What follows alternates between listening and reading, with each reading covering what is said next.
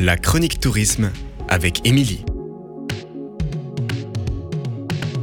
Et aujourd'hui, nous allons parler du musée Peugeot.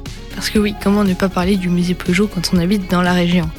Ce musée retrace plus de 210 ans d'histoire de la marque, de 1810 jusqu'à nos jours. Pour vous donner quelques chiffres, le musée s'étend sur 8000 m2 et il expose plus de 130 véhicules, dont certains datent de la fin du 19e siècle.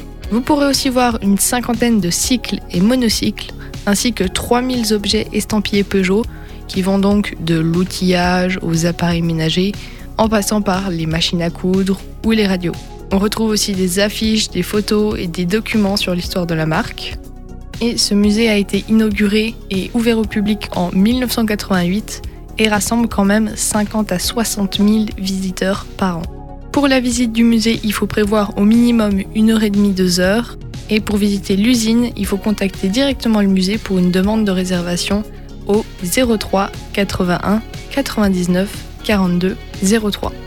Le musée se trouve au carrefour de l'Europe, à Sochaux.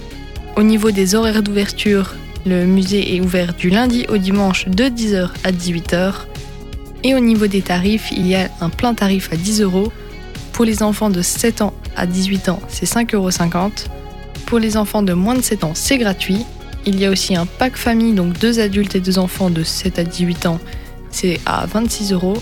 Et enfin, pour les étudiants, les demandeurs d'emploi ou les personnes en situation de handicap, c'est 5,50 euros.